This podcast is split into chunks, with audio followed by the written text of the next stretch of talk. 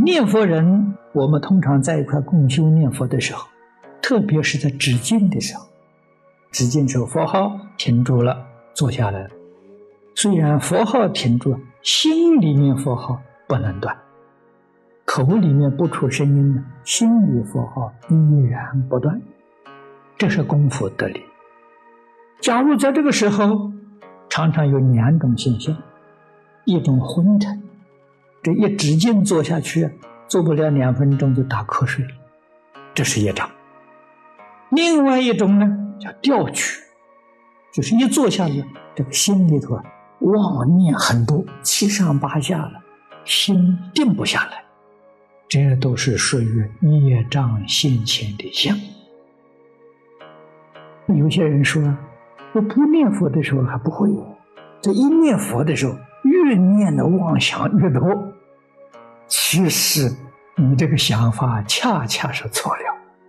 你不念佛的时候，妄想本来就是这么多，是什么呢？是你没有念佛了，没有觉察，没有觉察。这一念佛呢，就忽然发现了这些东西。所以这些东西绝对不是念佛念来的，这个要知道。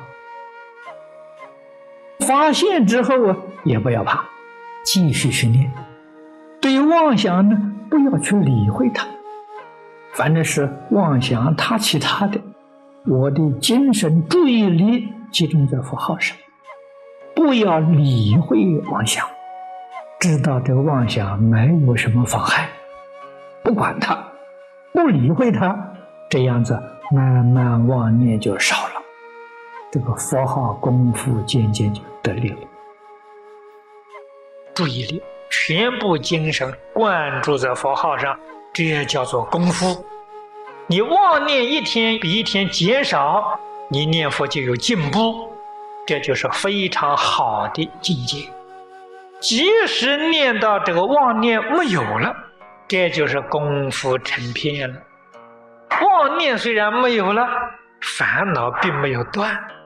这叫功夫成片。功夫成片是最浅的一心不乱，有能力伏烦恼了，也就是一天到晚呢，你这一句阿弥陀佛不中断。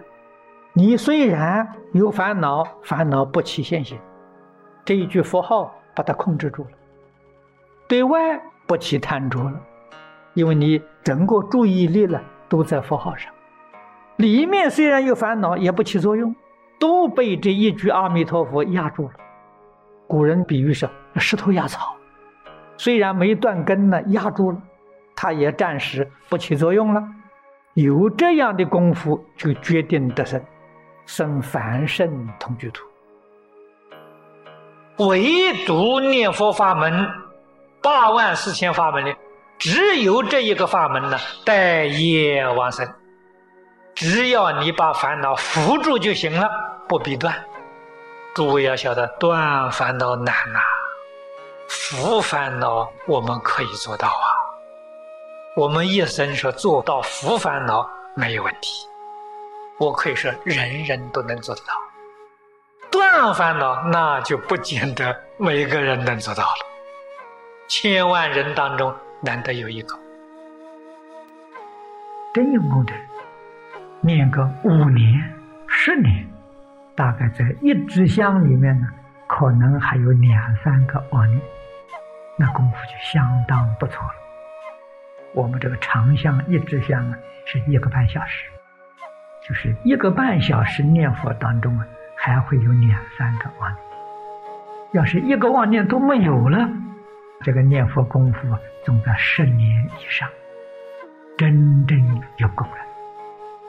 如果说我们念佛已经念了十几二十年了，一支香里头还有几十个妄想、几百个妄想，你就晓得我们念佛从来没有认真用过功夫。要认真的，不可能有这么多妄念存在。念佛如果不能把妄想扶住，往生就有问题，就相当不容易了。也有人念了三年五载，烦恼还是一样多，跑。来问我，不行啊，我搞了好几年了，还是这个样子。那我就老实跟他讲了，我说你虽然念佛一定不老实，怎么不老实呢？你念佛里头夹杂着贪嗔痴慢，你想想对不对？如果里头没有夹杂贪嗔痴慢，你有三五年功夫一定得力，一定有很好的境界。最怕的是夹杂了，又想往生西方极乐世界，又想升官发财了，这怎么行呢？这个办不到的呀！你这种搞法的时候，你的心永远不会清净啊！所以一定要把世间的名闻利养、五欲六尘呢，统统放下，不再搞这个了。生死轮回太可怕，人生太苦了，一定要觉，要舍弃掉你这一句佛号，功夫就能得力，就能够念得好。也有人问。要怎样把这个妄想消灭掉？如果你想消灭这个妄想啊，就又多了一个妄想；他妄想被消灭了，就又增加一个妄想。刚才说嘛，不要理他就好。但是这个里面还是有方法技巧的。方法呢，就是要把世缘看淡。所有一切妄想从哪里来的？从分别执着来的，执着就是放不下了，这个东西要命啊！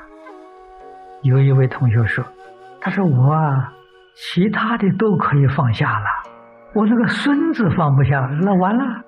你只要有一桩事情放不下，你就没有办法脱离轮回啊！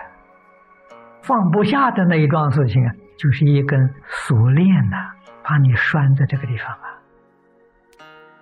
最难舍的亲情，像我刚才讲的，他孙子放不下亲情啊。真正要想爱护家亲眷属，那你就决定求生净土，到西方世界成佛成菩萨，你的家亲眷属无论在哪一道，你都有能力去照顾他，这叫真正爱护啊。你不能做佛做菩萨，你是个凡夫，你能够看到他爱护他，不过短短的几十年而已。过了之后呢，你就无可奈何了。这叫爱吗？这不叫真正爱护啊！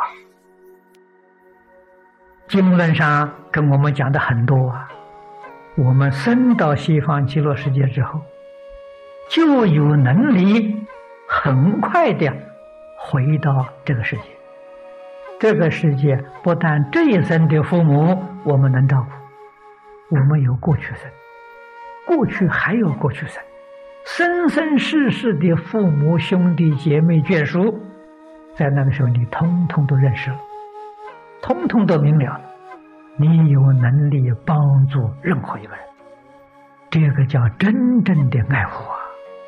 永远不舍弃。我在《金刚经》上说的好啊：“凡所有相，皆是虚妄；一切有为法，如梦幻泡影啊！”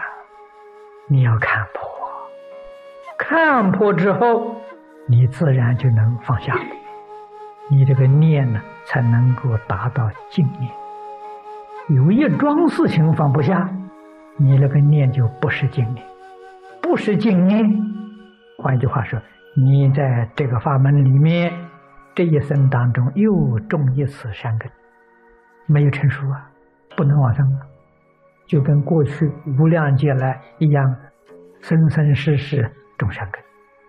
真的放下了，彻底放下了，你的善根成熟了，那你这一生决定得生。